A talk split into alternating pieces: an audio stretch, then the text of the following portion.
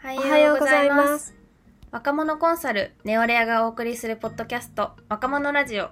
大学2年生19歳の赤嶺さえと。大学4年生22歳朝比奈ひかりです。この番組は大人が知らない若者の話をコンセプトに若者のトレンド情報や若者の本音を発信していく番組です。今回のテーマはコンプレックス広告についてです。現在 Yahoo がコンプレックス部分を露骨に表現した広告の出稿を禁止したことについてが話題になっています。そのため今回は番外編として通常放送日とは異なりますが今私たちが考えていることについてをお話ししたいと思います。今回は7月に出したプレスリリースの91%が不愉快と回答。どんどん過激になっていく SNS 広告。若者は外見コンプレックスを取り上げた広告をどう感じているのかの記事を中心にお話ししていきます。そもそもこのプレスリリースを公開した理由については最近あまりにも外見コンプレックスを取り上げた煽るような広告やネガティブな気持ちにさせるような広告なような過激な広告が増えているように感じていて、まあ、そんな過激な SNS 広告を若者はどう感じているのかについてを調査したプレスリリースになります。ちなみにじゃあ本題に入っていくんですがサイピョンは SNS 広告で不愉快に思ったことってある？結構ありますね、うんうん。こうやっぱ YouTube とか見てるとなんかもう脱毛しないと振られるとか肌が綺麗じゃないから友達になれなかったみたいなそういう感じのなんか漫画っぽいのとかなんかストーリーっぽい感じの広告がよく出てくるんですよね。うん、普通に嫌だよね。なんか。うん。なんかもうな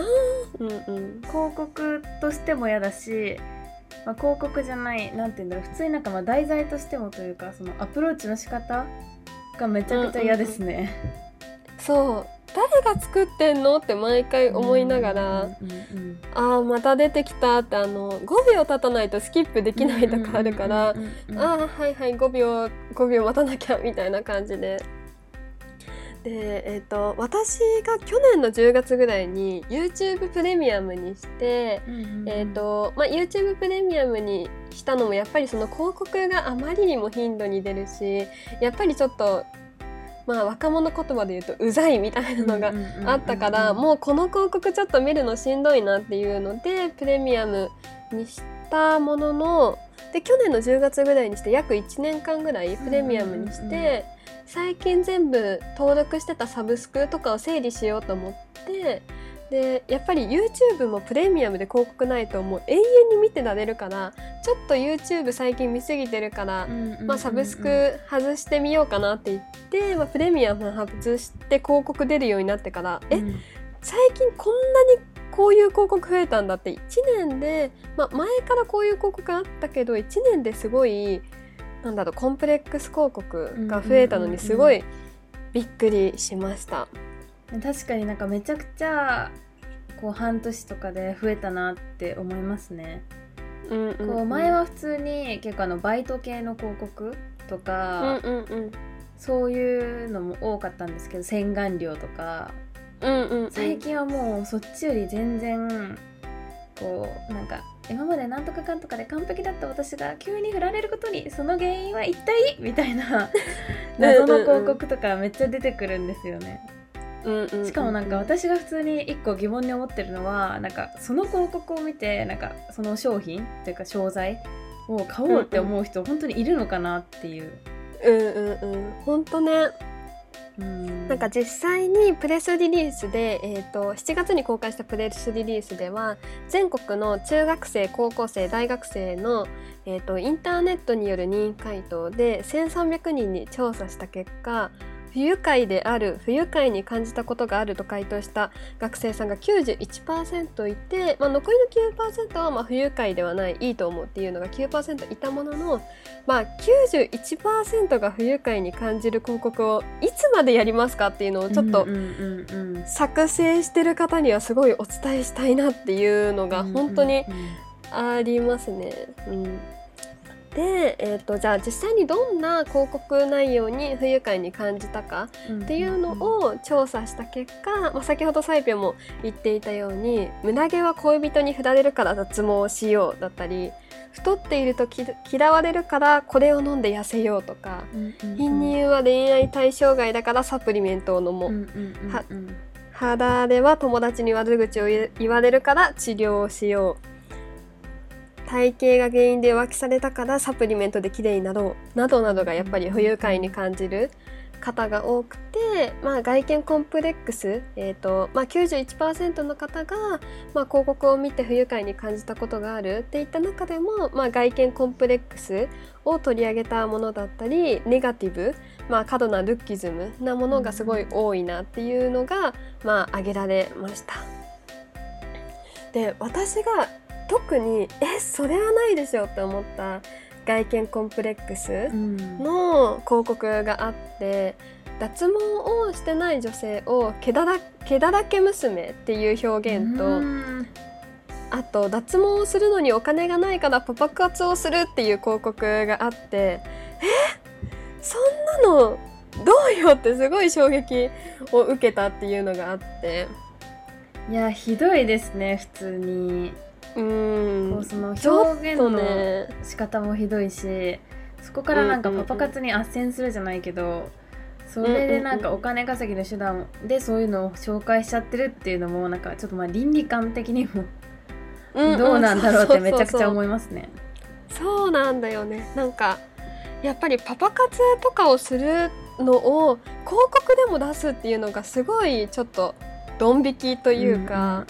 わあそんなこと書くんだ、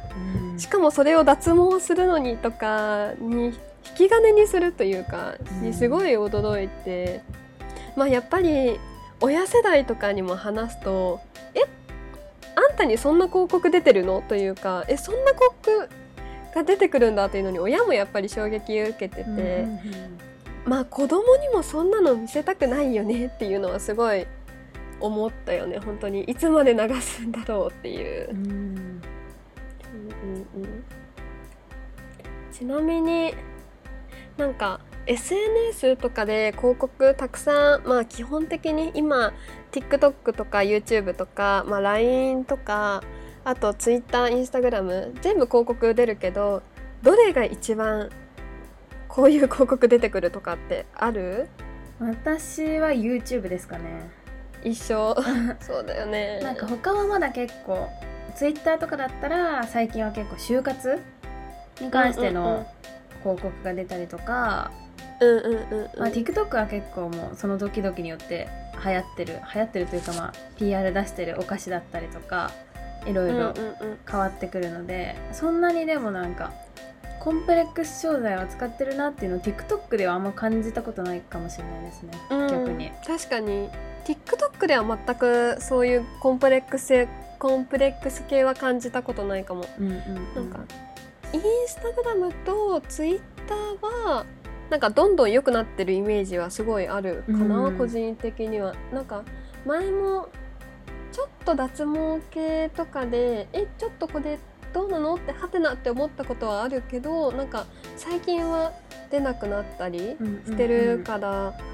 やっぱ YouTube ひどいよね。YouTube ひどいですね。うん。なんかその点 TikTok はなんか健全というか広告でうって思ったことは確かにないかもしれない、うんうんうん、これやっぱみんながダンスできるような結構キャッチーな広告だったり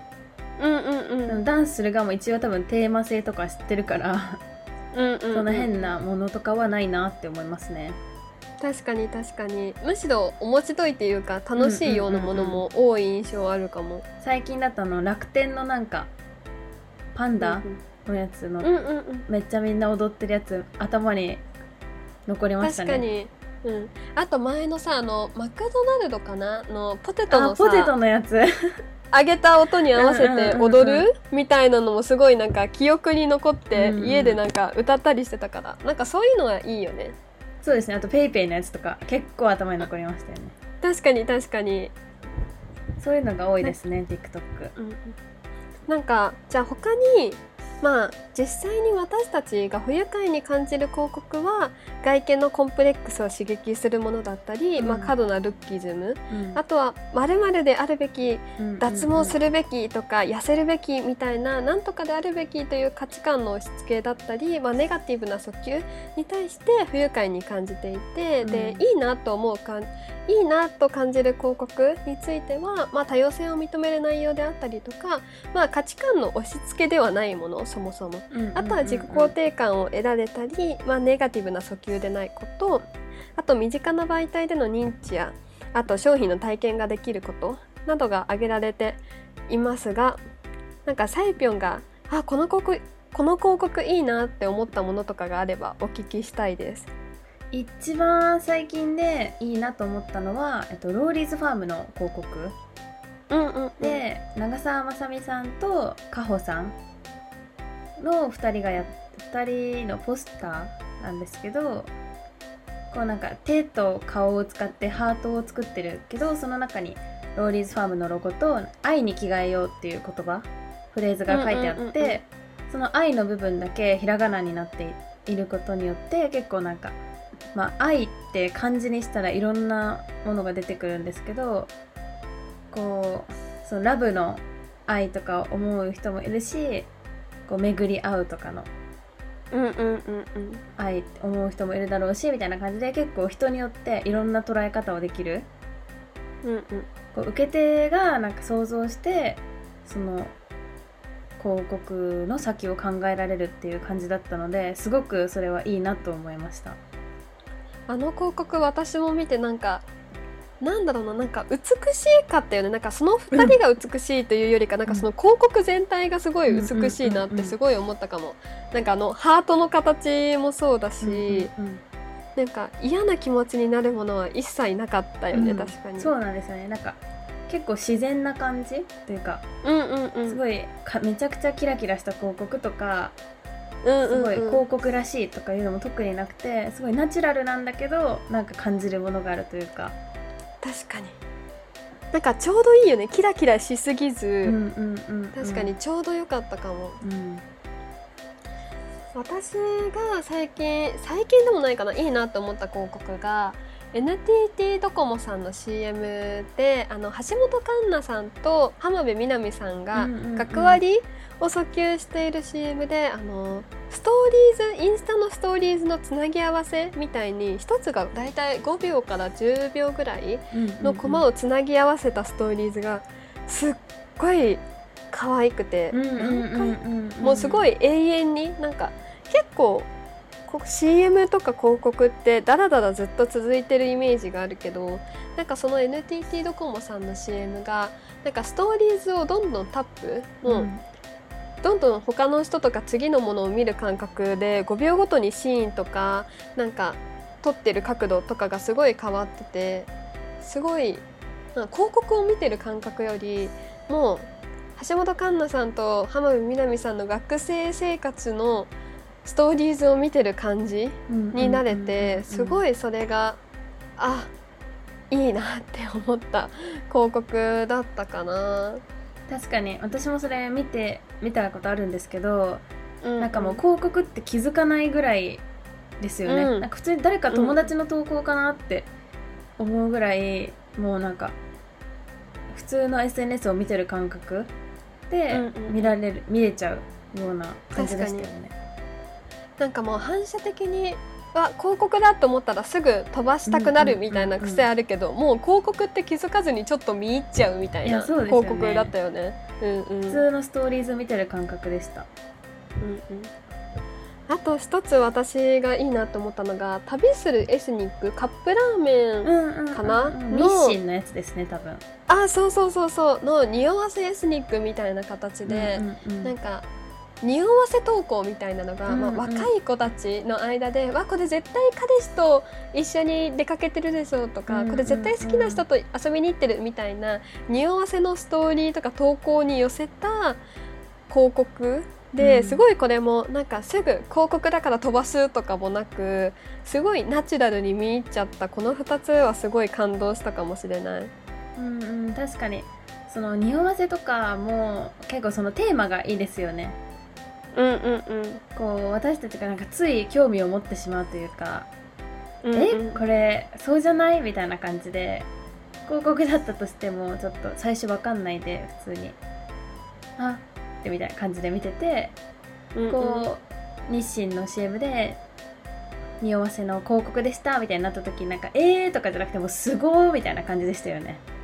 うんもうあれは感動した、うん騙されたって感じがめちゃくちゃありましたよね。なんか2回目見ちゃったもんね。なんか確認したくなりますよね。こうネタバレされた後に、うんうん。はい。ということで今週はコンプレックス広告についてでした。この今回のプレスリリースが気になる方はぜひ株式会社ネオレアでプレスリリースの方を拝見してくださいリクエストや質問は概要欄にあるマシュマロまでお願いいたします。また番組の感想や詳しく聞きたいということについては「ハッシュタグ若者ラジオ」でツイートをお願いします。そしてもっと若者について知りたいという方はネオレア公式ツイッターアットマーク NEORARE アンダーバーアットマークネオレアアンダーバーをチェックしてください。それでは若者ラジオ番外編最後までお聞きいただきありがとうございました。次回の配信エピソード4は9月14日月曜日になぜ日プロジェクトは流行ったのかを配信します。お楽しみに。